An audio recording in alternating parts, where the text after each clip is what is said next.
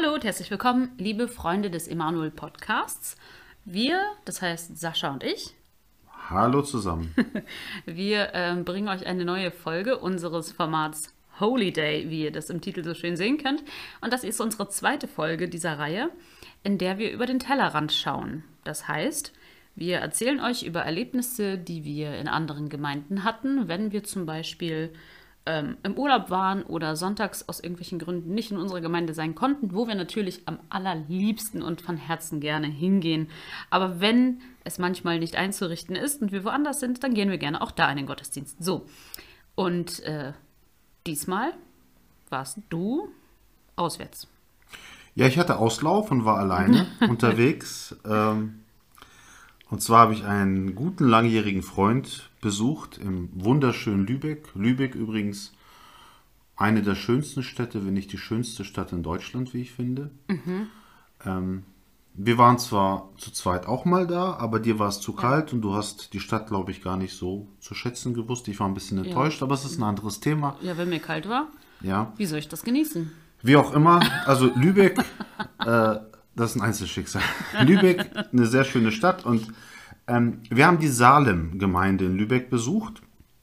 Also wir waren beide Besucher, denn auch mein Freund kennt die Gemeinde zwar, ist aber kein Mitglied oder so. Ja, Nomen est Omen, sagen ja die Lateiner oder sagten die Lateiner, allzu viele würde es davon, Genau. glaube ich, nicht mehr geben, so dass wir uns natürlich erstmal den Namen der Gemeinde anschauen wollen.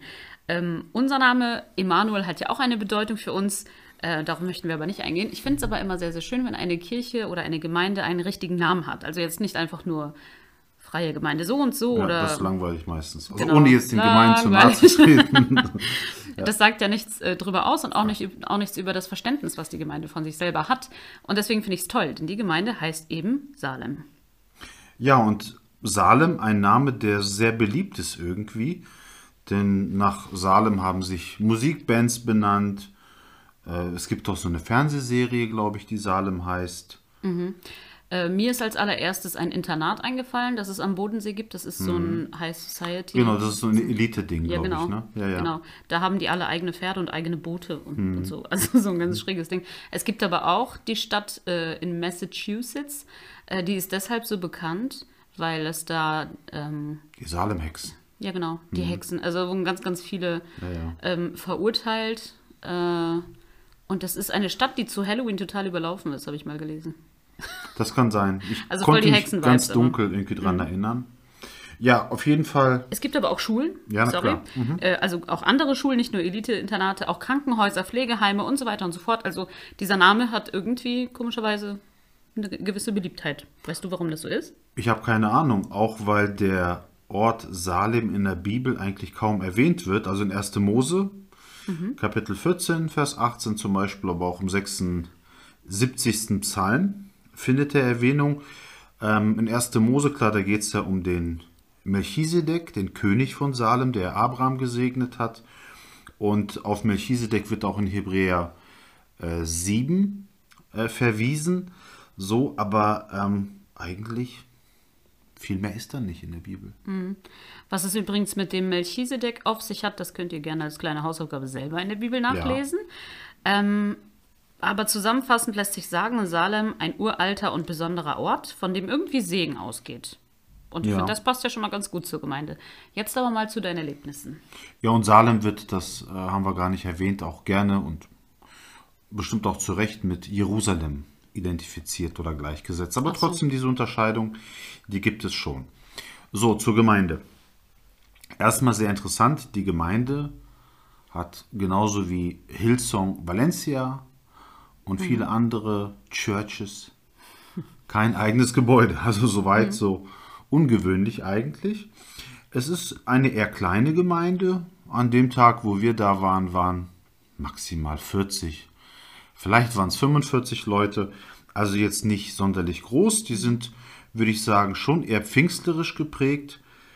Ähm, haben Lobpreis, also Liedgut, was wir kennen, also relativ neue Lieder auch, die da gesungen werden.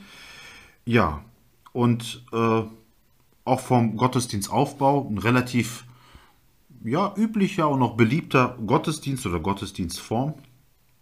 Äh, so viel zum, zum Gottesdienst oder jetzt zu, zu der Außenwirkung. Ähm, interessant ist, dass dieser Raum, wo die sich befinden, ein alter Industriebau ist. Und zwar in der Lübecker Innenstadt, direkt am Kanal. Und dieser Industriebau wird seit 35 Jahren äh, genutzt von dem Werkhof Lübeck e.V., daher- also ein eigentra eigentragender Verein, ja. Achso, daher unser Titel, ein Werkhof, in dem Gott werkelt und, Genau. wirkt, und wirkelt, werkt und wirkt sozusagen. Und es gibt tatsächlich da in diesem Werkhof verschiedenste Läden und Projekte äh, in den einzelnen Räumen, also viel Nutzfläche, über 1000 Quadratmeter habe ich gelesen. Dann eine Veranstaltungshalle, übrigens die Halle, wo sich die Gemeinde dann auch ähm, zusammenfindet. Und es gibt auch eine Außenfläche, es gibt ein Café mit dem schönen Namen Affenbrot. Ein veganes oder ein vegetarisches Ding oder zumindest mit einem Schwerpunkt, was es auch schon seit 40 Jahren gibt. Also allein schon das Drumherum sehr interessant. Und dann hast du mir ja auch noch erzählt, die Leute aus dem Café, die da so gemütlich sitzen und ihr Käffchen trinken und dann irgendwann mal äh, müssen sie aufs stille Örtchen. Und dieses Örtchen befindet sich aber leider genau da, wo die Gemeinde sich trifft. Das heißt, die Leute, die aus dem Café die Toilette benutzen wollen, die müssen durch diesen Veranstaltungsraum und äh, latschen sozusagen jedes Mal durch den Gottesdienst durch Ja. und kriegen aber so auch alles mit.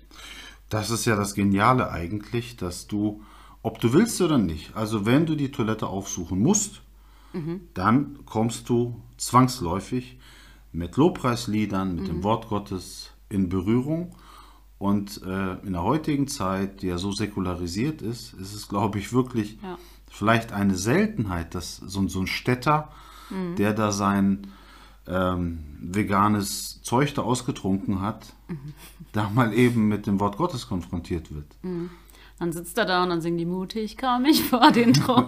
Ja, ja, ja, das ist, das ist wirklich sehr, sehr kurios und äh, man ist natürlich auch als ähm, äh, Besucher, Gottesdienstbesucher, auch ein bisschen abgelenkt, muss ich gestehen. Ja, weil man immer natürlich sich die Leute anguckt und auch guckt, okay, wie lange bleiben die auf Toilette, was machen die da so? ne, ist ja klar. Aber ja. War das die Milch nicht vegan, hat er die nicht vertragen. so ist es. Ja. ja. Äh, gut. Dann sind wir, glaube ich, auch schon beim Abschluss angekommen, ne? Ja, und was ich auch noch sagen wollte, ist, dass mir in diesem Gottesdienst bewusst geworden ist, wie, ohne jetzt jemandem zu nahe treten zu wollen, wie unzeitgemäß eigentlich dieses Verstecken ist hinter irgendwelchen dicken Kirchenmauern, in großen Gebäuden, wo du im Grunde genommen so einen Raum schaffst, wo sich die Leute, die kirchlich gar nicht sozialisiert sind, erst gar nicht hintrauen. Und wie wichtig es wirklich ist, da auch mittendrin zu sein. Ja, das stimmt. Also ich glaube, so ein ähm, Verstecken, gut, kommt drauf an, aus welcher Kultur man kommt. Wenn man Ja. jetzt zum Beispiel noch aus dem Kommunismus kommt, wo man sich da auch sehr verstecken musste tatsächlich, dann nimmt man das als Erbe vielleicht auch irgendwo mit und denkt sich, komm, solange man uns in Ruhe lässt, sind wir eigentlich glücklich. Aber der missionarische Gedanke oder auch der evangelistische Gedanke, missionarisch in dem Fall, glaube ich, ne? Ähm, ist ja eigentlich eher, dass man sich dann genau So in solche, mitten in solche Siedlungen hinpflanzt und dann einfach guckt, dass Leute ähm, konfrontiert werden mit der, mit der Gemeinde. dass man sichtbar, dass man sichtbar ist, dass man auch hörbar ist. Ja. Und äh, das macht die Gemeinde, auch mit, mit den wenigen Leuten, in Anführungszeichen, das sind jetzt nicht so wenige, aber trotzdem jetzt nicht vergleichbar mit unserer Gemeinde und den Gemeinden, die jetzt auch Einfluss haben, die man auch so von, von YouTube kennt, ICF beispielsweise oder so. Aber ich glaube, gerade solche Dinge, die sind dann umso wichtiger, um eben Leute zu erreichen. Ja. Also haben wir jetzt wieder etwas auf dem äh, Ausflug sozusagen, den du un unternommen hast, haben wir wieder was gelernt für uns, Ja. ähm, etwas Gutes mitgenommen. Und zwar, dass man einfach auch raus muss an die Leute, dass man Ja. einfach sich präsentieren muss und nicht verstecken sollte. Das Und für uns gelernt. selber, wenn wir eben unterwegs sind, das ist ja die Botschaft, die wir auch jetzt beim letzten äh, Podcast hatten zum Thema Gemeindebesuche, auswärtige Gemeindebesuche, ist ja eben, dass man möglichst den sonntäglichen Gottesdienst ja, wahrnimmt, egal wo Mhm. man ist. Also da kann man nur profitieren. Ähm, wir werden euch den Link zu der Salem-Gemeinde äh, mitteilen in der Beschreibung. Das heißt, die haben einen YouTube-Kanal. Ach echt, obwohl die so klein sind? Ja, ja, doch. Also das, das ist schon so, dass die auch von den Aufrufen her jetzt auch nicht so wenige haben. Also die erreichen Leute auch von außerhalb offensichtlich. Und dass an dem Tag, an dem ich da war, vielleicht nicht so viele da waren, hat auch andere Gründe. Also ich, ich weiß gar nicht, wie groß die sind.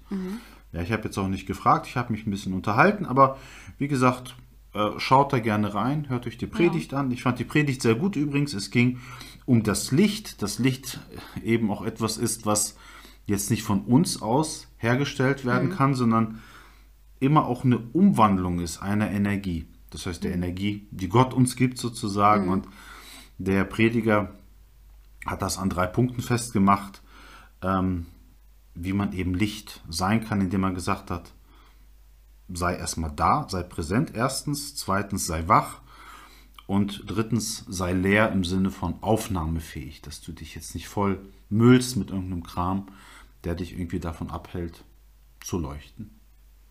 Wow, Ja, gute Predigt. ja. Schön. Ja, wir sind ja nächste Woche wieder ähm, auswärts, weil wir ja auf einer Hochzeit sind. genau. Da werden wir die Gelegenheit nutzen, Genau. hoffentlich. Mal gucken. Genau, die sehr, sehr weit weg ist von unserer Emanuel-Gemeinde und deswegen werden wir vermutlich auch da irgendwo einen Gottesdienst aufsuchen Ja. und ähm, euch auch dann wieder berichten und darauf zurückkommen. Wenn ihr irgendwo unterwegs seid und davon erzählen möchtet, Gerne. meldet euch sehr gerne bei uns. Uns erreicht ihr im Gottesdienst oder auf unseren Handynummern, die ihr, die die meisten von euch wahrscheinlich kennen, oder auch unter podcast.emanuel-lindern.de. Da könnt ihr uns kontaktieren. Wir freuen uns, dass ihr heute dabei wart und freuen uns auch auf nächsten Mittwoch um 20 Uhr. Da haben wir nämlich eine neue Folge. Bis dahin, bleibt uns gewogen und gesegnet. Schaut, macht's gut. Ich wollte gerade Amen sagen. Ja, Amen.